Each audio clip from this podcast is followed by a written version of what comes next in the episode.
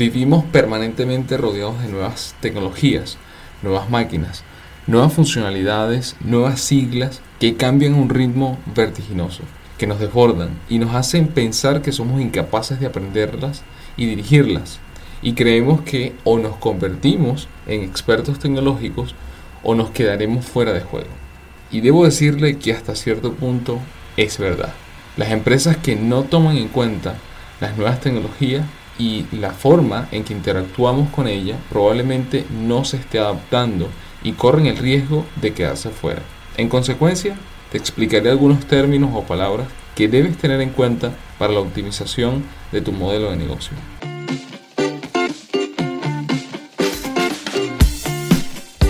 Hola, ¿qué tal? Mi nombre es Ranier Chico y bienvenido a Asesor Tech Podcast.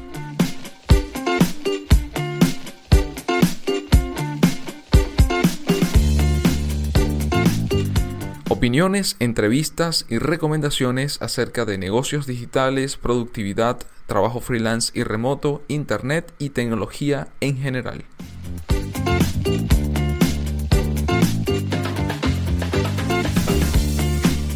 Temporada número 2, episodio 24.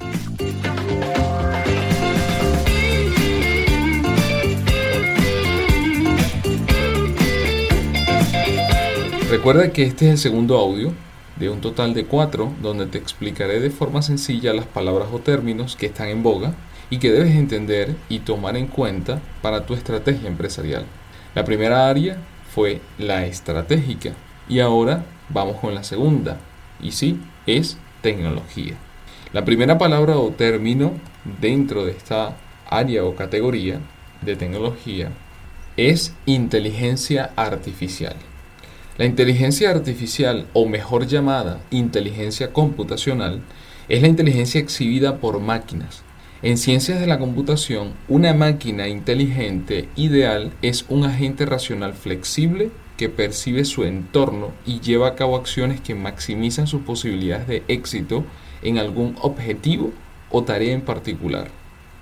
En consecuencia, se aplica cuando una máquina imita las funciones cognitivas que los humanos asocian con otras mentes humanas, como por ejemplo aprender y resolver problemas. El segundo término, y muy relacionado con la inteligencia artificial, es Machine Learning. Es una rama de la inteligencia artificial cuyo objetivo es desarrollar técnicas que permitan a las computadoras aprender.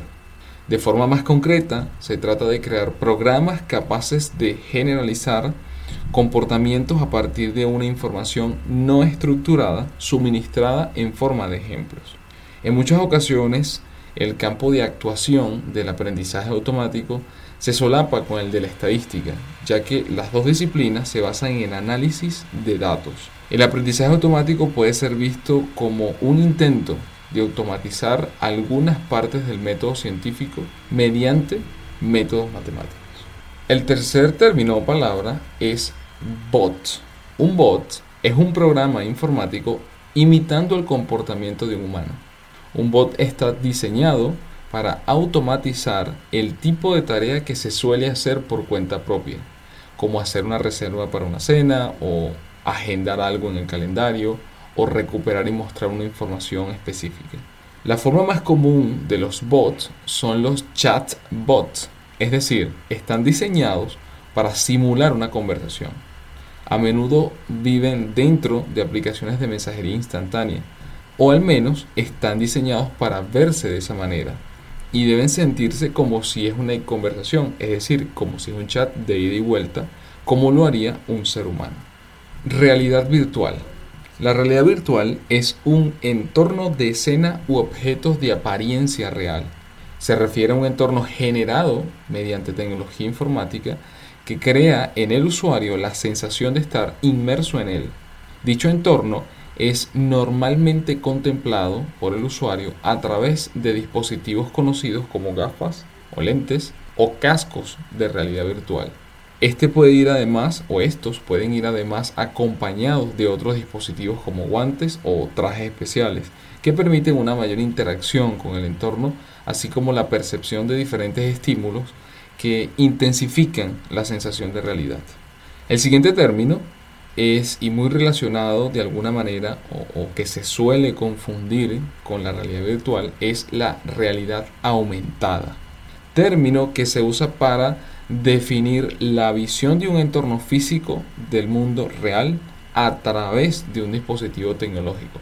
Es decir, los elementos físicos tangibles se combinan con elementos virtuales, logrando de esta manera una realidad mixta, es decir, una realidad aumentada en tiempo inmediato. Por lo tanto, consiste en un conjunto de dispositivos que añaden información virtual a la información física ya existente, es decir, añadir una parte sintética virtual a lo real. Esta es la principal diferencia con la realidad virtual, puesto que no sustituye la realidad física, sino que sobreexpone los datos informáticos al mundo real. Un ejemplo claro entre la realidad virtual y la realidad aumentada pueden ser los videojuegos, sobre todo uno que ha estado en boga desde hace unos meses como es Pokémon Go. Pokémon Go, aunque su realidad virtual la estamos viendo directamente en la pantalla de nuestro móvil, de nuestro smartphone, y, y no nos genera esa sensación de inmersión, a menos que nos pongamos unas gafas y haya una, una inmersión total sobre lo que estemos haciendo dentro del juego, pero nos muestra una realidad virtual en nuestra pantalla. Sin embargo, al encender la cámara, comenzamos a ver en nuestro entorno real, nuestro mundo físico real, comenzamos a ver los personajes de Pokémon en el mundo real. Entonces es una manera bastante clara o, bastante sencilla para que se den cuenta la diferencia que existe entre la realidad virtual y la realidad aumentada. Y por último, en esta categoría de tecnología, de palabras y términos dentro de la tecnología que están en boga, tenemos a la nube o cloud o computación en la nube, conocida también como servicios en la nube o informática en la nube. Es un paradigma que permite ofrecer servicios de computación a través de una red que usualmente es Internet. Este tipo de computación, todo lo que puede ofrecer un sistema informático, se ofrece como servicio, de modo que los usuarios puedan acceder a los servicios disponibles en la nube de Internet sin conocimientos o al menos sin ser expertos en la gestión de dichos recursos que están utilizando para cualquier servicio, aplicación o tarea que estén realizando. En conclusión, el juego es ahora otro. Las reglas han cambiado, pero no por la tecnología en sí, sino porque ésta ha transformado los hábitos y comportamientos de las personas, nuestra manera de interactuar, de pensar, de comunicarnos entre nosotros, que es ahora muy distinta a lo que era. En el próximo podcast hablaremos de la tercera clasificación, área o categoría, que es negocios.